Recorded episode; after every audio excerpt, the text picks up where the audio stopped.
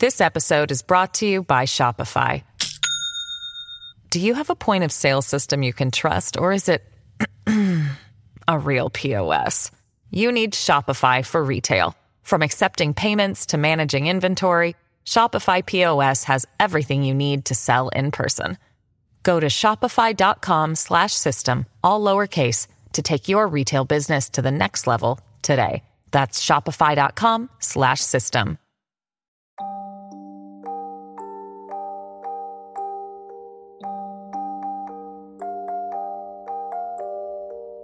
ゆっくりの、シャレにならない怖い話。上の階の子供たち。2チャンネル、シャレコ忘れ。そこに事故で一時的に自宅療養をすることになった男の階段が書き込まれた。死ぬほどシャレにならない怖い話を集めてみない？今回の話はシャレコ忘れの2スレ目に書き込まれたものです。大学の友達から聞いた話だけど、自動車事故にあって鞭打ち症になった A さんは、仕事もできなさそうなので、会社を1週間ほど休むことにした。A さんは結婚しているが、奥さんは働いてて、昼間は一人だった。最初の数日は気楽だったが、さすがに3日目くらいになると暇を持て余してきた。それでも、どこかへ出かけるには体が辛いので家でじっとしていなければならなかった。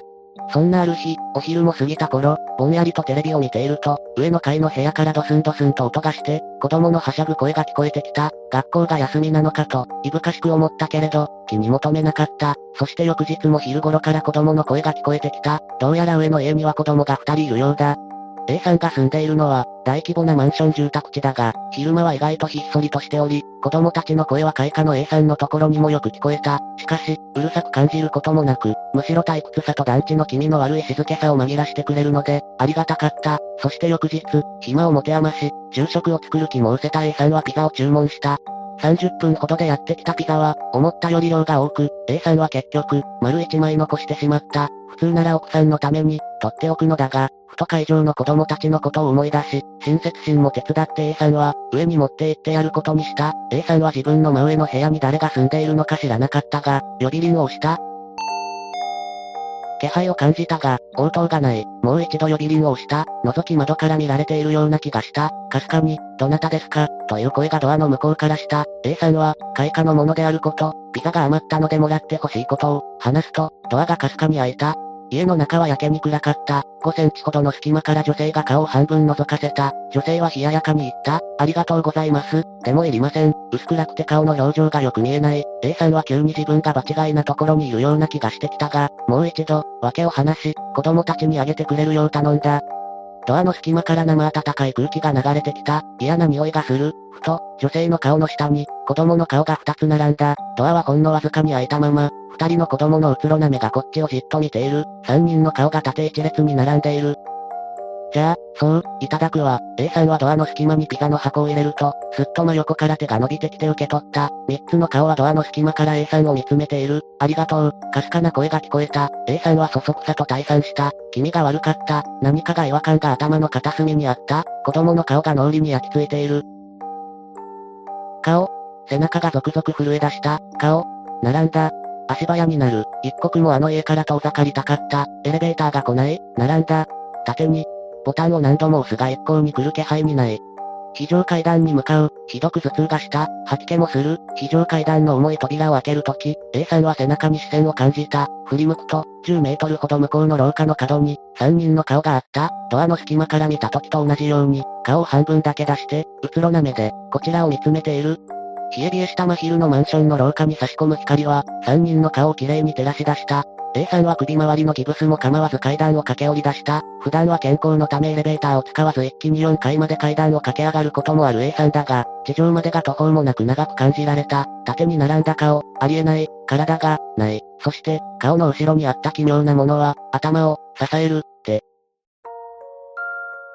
その後 A さんは近くのコンビニで警察を呼んでもらった。警察の大捜査によれば、A さんの会場の家では、その家の母親と子供の死体が風呂桶の中から見つかった。死体には首がなかった。首はノコギリで切断されており死後3日ほど経っていた。その日のうちに、夫が指名手配され、やがて同じ建物内で隠れているところを逮捕された。母親と子供の首もその男が一緒に持っていた。男が発見されたのは、彼の家ではなかった。警官が血痕を辿っていったところ彼が隠れているのを見つけたのだった。警察によると、彼は A さんの家の押し入れの中に潜んでいたそうだ。この数日間、上の階で騒いでいたのは何だったのでしょうね。結末以外はいいね。そのうち俺も書こうっと、首にギブスをはめた全然知らない男が余ったからと言ってピザを持ってくる。じゃあ怖い。確かに怖い。三つ並んだ頭っていうところは幽霊というより、妖怪みたいでなかなかいい。結構好きだよ。こういうの。好評なようですね。短い話だったので同じスレの他の怖い話も続けてご覧ください。北海道を友人と二人でドライブしていた。なんとなくこんな奥まで来る奴いないだろうな。というような出現の奥まで行って一服してると、遠くから人間の声がする。こんなところで、と周りを見渡すと、一人の男が、こっちに向かって走ってきた。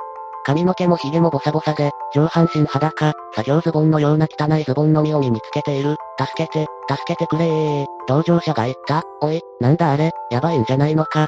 その男は、裸の上半身から4本の腕をバタバタさせていた。さらに、男の背後から何人もの集団が追ってくる。戦闘服のようなものを着た、軍人のような、正体不明の連中。逃げよう、慌てて車を回すと、アクセルを踏み込んだ、加速してその場を逃げ去る寸前、車の真後ろで、男が助けを呼びながら追っ手に取り押さえられていた。珍しいポケモンがいたからロケット弾が追っかけていたのでしょう。いや怪力は珍しくないか。上半身裸の腕4本といえばこの人もいましたね。一体そこでは何が行われていたのでしょうか。あるところに5人の大学生がいました。彼らは1999年の大晦日にシンガポールに旅行に来てました。そして運よく100階建ての最上階、つまり100階の部屋に泊まれることになりました。大晦日の日彼らはシンガポールのそのホテルにチェックインして、荷物を置いて、街に遊びに行こうとし、ロビーを通った時にフロントの人に、今夜、2000年問題が起こるかもしれないので、12時ちょうどに、ホテル内すべての電気を消します。だからそれまでには帰ってきてくださいね。しかし彼らは遊びに夢中になり、その約束をすっかり忘れて12時を過ぎてしまいました。フロントも真っ暗でエレベーターも止まっている。寒すぎてこのままフロントで寝泊まることもできない。仕方なく彼らは100階の部屋まで階段で100階の部屋まで行くことにした。20階、30階、40階、とだんだんと足が棒になってきて、50階でついにバテてしまいました。おい、このまま上がっていくと、本当に足が動かなくなる。1階上がるごとに交代で怖い話をして気を紛らわそう、と一人の人が言った。そして1階上がるごとに怖い話をして、なんとか上に上がっていった。そしてついに99階にたどり着くことができました。すると最後の一人が、いいか、俺が今から言う話は、本当に怖いからな、絶対にビビるなよ、と他の4人に強く言った。どんな話だろう、と仲間たちは息を飲んだ。そして、彼は言った。1階に、鍵を忘れた。怖いというか、なんというか。彼らはもう一往復したのでしょうか。K さんという若い女性が、両親そしておばあちゃんと一緒に住んでいました。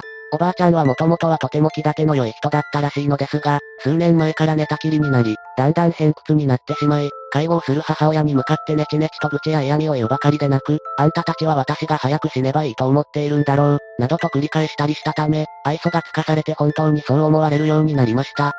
介護は雑になり、運動も満足にさせてもらえず、食事の質も落ちたために、加速度的に体が弱っていきました。最後には布団から起き出すどころか、体も動かせず口すらも聞けず、ただ布団の中で息をしているだけというような状態になりました。旗から見ていても命が長くないだろうことは明らかでした。さて K さんの部屋は2階にあり、ある晩彼女が寝ていると、不意に外でクラクションの音が響きました。K さんはそのまま気にせず寝ていたのですが、しばらくするとまた音がします。何回も何回もなるので、時間が時間ですし、あまりの非常識さに腹を立ててカーテンをめくって外を見ました。K さんはゾッとしました。家の前に止まっていたのは大きな一台の霊柩車だったのです。果たして人が乗っているのかいないのか、エンジンをかけている様子もなく、ひっそりとしています。K さんは怖くなって布団を頭からかぶりました。ガタガタと震えていましたが、その後は何の音もすることなく、実に静かなものでした。朝になって K さんは、両親に昨日の夜クラクションの音を聞かなかったかどうか尋ねました。二人は知らないと言います。あれだけの音を出していて気づかないわけはありませんが、両親が嘘をついているようにも見えないし、また作り理由もないように思われました。朝になって多少は冷静な思考を取り戻したのでしょう。K さんは、あれはもしかしておばあちゃんを迎えに来たのではないかという結論に至りました。彼女にはそれ以外考えられなかったのです。しかし、おばあちゃんは相変わらず、元気、なままでした。翌日の夜にも霊柩車はやってきました。次の夜もです。K さんは無視しようとしたのですが、不思議なことに K さんが2階から車を見下ろさない限り、クラクションの音は絶対に鳴り止まないのでした。恐怖でまんじりともしない夜が続いたため、K さんは次第にノイローゼ気味になっていきました。7日目のことです。両親がある用事で親戚の家に出かけなくてはならなくなりました。本当は K さんも行くのが望ましく、また本人も他人には言えない理由でそう希望したのですが、おばあちゃんがいるので誰かが必ずそばにいなくてはなりません。K さんはご存知のようにノイローゼで精神状態が優れなかったために、両親は半ば強制的に留守番を命じつつ、二人揃って車で出て行きました。K さんは恐怖を紛らわそうとしてできるだけ楽しいテレビ番組を見るように努めました。おばあちゃんの部屋には怖くて近寄りもせず、食べさせなくてはいけない昼食もそのままにして放っておきました。さて両親は夕方には帰ると言い残していきましたが、約束の時間になっても帰ってくる気配がありません。時刻は夜9時を回り、やがて12時が過ぎ、いつも霊柩車がやってくる時間が刻一刻と迫ってきても、連絡の電話一本すらないありさまなのでした。果たして、その日もクラクションは鳴りました。K さんはその時1階にいたのですが、間近で見るのはあまりにも嫌だったので、いつもの通りに2階の窓から外を見下ろしました。ところがどうでしょう。いつもはひっそりとしていた車から、何人もの黒い服を着た人たちが降りてきて、門を開けて入ってくるではありませんか。計算はすっかり恐ろしくなってしまいました。そのうちに開花でチャイムの鳴る音が聞こえました。しつこくなり続けています。チャイムは軽いノックの音になり、しまいにはものすごい勢いでドアが、どんどんどんどんどんどん、と叩かれ始めました。K さんはもう生きた心地もしません。ところが K さんの頭の中に、もしかして玄関のドアを閉め忘れてはいないか、という不安が浮かびました。考えれば考えるほど閉め忘れたような気がします。K さんは飛び上がり、ものすごい勢いで階段を駆け下りると玄関に向かいました。ところがドアに到達するその瞬間、玄関脇の電話機がけたたましくなり始めたのです。激しくドアを叩く音は続いています。K さんの足はピタリと止まり動けなくなり、両耳を押さえて叫び出したくなる衝動を我慢しながら、勢いよく受話器を取りました。もしもし、もしもし、もしもし。〇〇さんのお宅ですか意外なことに、柔らかい男の人の声でした。こちら警察です。実は落ち着いて聞いていただきたいんですが、先ほどご両親が交通事故で亡くなられたんです。あのー、娘さんですよね。もしもし、もしもし。K さんは呆然と立ちすくみました。不思議なことにさっきまでやかましく叩かれていたドアは、何事もなかったかのようにひっそりと静まり返っていました。K さんは考えました。もしかしてあの霊柩車は両親を乗せに来たのでしょうかおばあちゃんを連れに来たのでなく、そういえば、おばあちゃんはどうなったのだろうその時後ろから肩を叩かれ、K さんが振り返ると、動けないはずのおばあちゃんが立っていて、K さんに向かって笑いながらこう言いました。お前も乗るんだよ。うわぁ、オチが怖い。なんというか、不気味というより、純粋に怖い、脅されてる怖さって感じだな。いやーなかなか読ませる。これは久々のヒット。住民たちにも好評なようでした。霊柩車を呼びつけられるおばあちゃんは何者なんでしょうね。いかがでしたか？初期のシャレコ忘れからの話でした。私は4本腕の男が気になりましたね。見た目は普通じゃない男が助けを求めながら追われている。短いながらも面白かったです。皆さんはこれらの話をどう思いましたか？ぜひ感想をお聞かせください。ご視聴ありがとうございました。また見てね。